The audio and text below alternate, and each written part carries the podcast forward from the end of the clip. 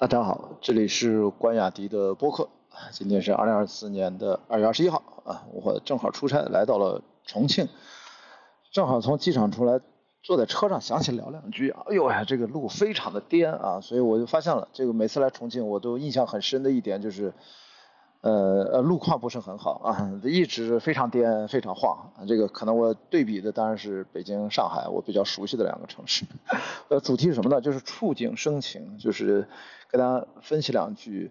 呃，或者说分享两句。前一阵儿，去年应该十一月份吧，我不是在重庆，然后录了一个综艺节目，然后这个节目现在终于开播了啊，现在正在播到第三集，可能这个周日就播第四集了。我就触景生情嘛，就说，哎，我觉得当时我愿意来参加录制这个节目，其实就是抱着来就学习体验，同时呢，也可以有一个第三方的视角，可以自我审视这样的机会。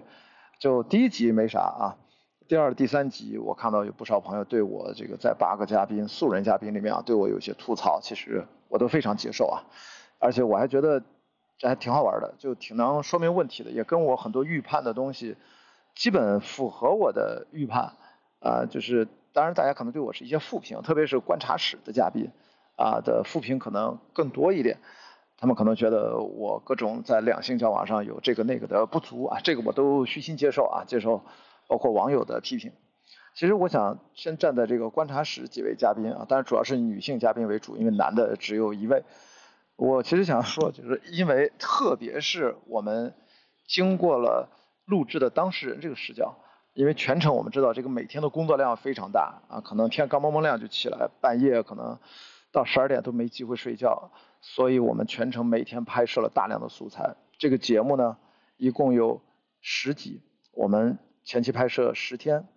那八位嘉宾前六天呢基本上都在一起，后面四天就开始捉对厮杀了啊。那不管是在一起还是捉对厮杀，其实无数的镜头机位。呃，包括录音素材、音频素材、视频素材，我觉得量是非常非常大。然后大家现在看到，因为它是一个江西卫视的卫视的节目，芒果 TV 上只是网络播出的平台而已。卫视节目呢，一期呢就五十多分钟，所以大家看到的内容，实际上可以理解成从海量的前期拍摄素材。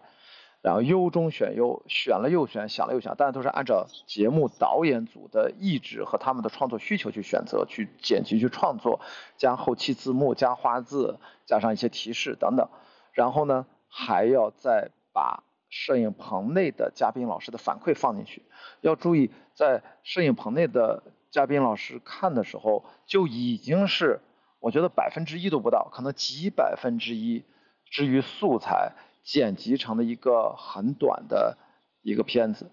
那咱比如说大家，然后最后凑成了每一集五十多分钟，就意味着在五十多分钟里面有八个嘉宾，分散到每一位素人嘉宾，包括我在内，呃，跟比如说跟我有关的画面，每一集里面可能就几分钟而已。然后你想想，我是觉得第一点，我想跟大家讲，观察室的老师们其实要透过每个人就几分钟，其实在这一天当中，他发生了那么多的事儿。但经过导演有明确的目的性的选择性的提取了素材拼凑到了一起，加上了包装之后，他只能通过这个版本来进行点评。呃，当然他们其实完全接受导演的创作意图，这个是毫无问题的。但是我必须得说，那如果只是跟大家一样，作为观众，如果没有听我这期节目的朋友。包括我之前我没有参与过全程录制，虽然我拍电影我都能想象得出来真人秀它的偏比量其实是非常高的。这借用电影的一个术语，拍偏比就是你一个镜头拍了多少条，只用了其中的一条，可能你拍了王家卫拍了四五十条才用其中一条，有的导演拍两三条就用了其中一条，那偏比自然是不一样的。那真人秀呢，它有大量的素材，它的偏比也非常非常非常高。所以第一点就跟大家讲，我要不是当事人。我其实可能跟普通观众在以前看真人秀，我可能会比普通观众多一点点偏比的意识，知道给我们呈现的看的东西其实是节目组想让我们看到的东西。我只有这个朴素的意识，毕竟我是干电影行业这么多年。然后呢，这次我是真是经历了自己录制的真人秀节目，再看到剪辑出来这个版本，我就会就多了一层，怎么说多了一层？从专业的角度就说，就是呃，就建立效果，就是。就会觉得甚至有点就是想发笑，就是就真的挺好笑的。就你就知道现实的情况，它是可以被精挑细选，呈现出非常强烈的一种呃传达的情绪，呃，都是能做得到的。呃，比如说这两三集，他比如就选择了一些比较容易，比如说吐槽我的地方。我想跟大家讲，就是我猜他是要先抑后扬。我猜这导演呢，可能从他的每个人物都会有这种人物的成长曲线这样去设计。那对我这个成长曲线，其他的咱先不说啊。那可能在后面几集他会把你往好了去剪。其实就是说，有那么多素材，呃，换任何导演，他其实我们这些嘉宾啊，素人嘉宾，包括嘉宾室的这些观察的老师，都一样，大家都是节目编导的牵线木偶。其实他想剪成什么效果？因为素材量太大了，放心，他一定能剪成他想要的效果。就是他想让这两集大家对这个嘉宾多些好感，他就多挑一些能让他产生好感的素材。如果他要让你产生吐槽的这种感觉，他就多选一些方便吐槽的，而且他再连贯起来，这个逻辑上也没那么复杂。所以我有点好笑，我就说我身在其中，我是知道怎么回事。但是所以我我也要接受人家这么做，因为咱既然。参与了配合，就是包括我也非常接受剪出的任何版本，我在里面呈现的任何形象，因为那些话就是我说的，人家又没给我就是什么对口型配上别的话，那些话那些行为举止都是我说的我做的，但是他可能经过选择放到了一起之后，经过了一些引导之后，可能就会呈现出有些人觉得能接受，有些人觉得哎这是不是有点怪。我因为做这个行业，做电影行业吧，很多年，我对这种基本的剪辑技巧，我实在是见怪不怪了。我其实平常心的，所以呢，看到很多朋友吐槽，我我的公开的网络都说了，就是接受大家的批评啊。这个我本来也是有那个想法，第三视角可以多一个自我审视。那借这个机会看一看，生活当中可能如果这样不好的东西，不管当时这个场景，在这个很长的这一天当中或整个事件当中是怎样的。当时的当事人的感受，或者说当时的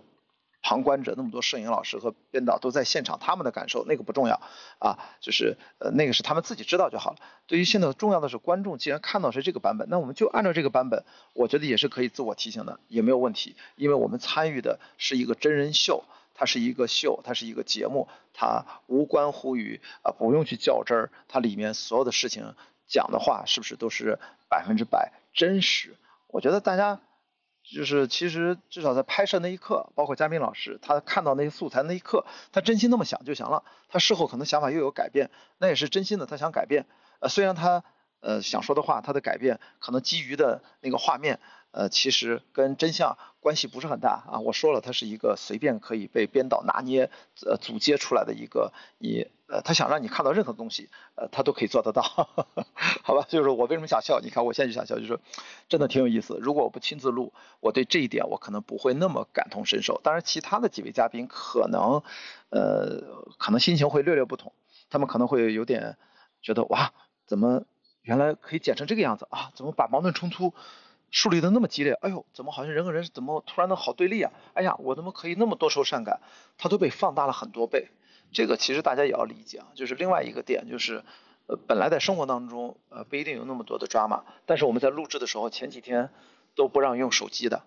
然后呢，大家每天就是跟这么几个人相处，所以它自然的就会生发放大了很多情绪，所以素材本身就是放大的，然后更不用说它后期的包装更是，好吧？我就跟大家简单分享那么几句，我应该目的地到了啊，那就我们明天见啊，这就是今天关雅迪的播客，拜拜。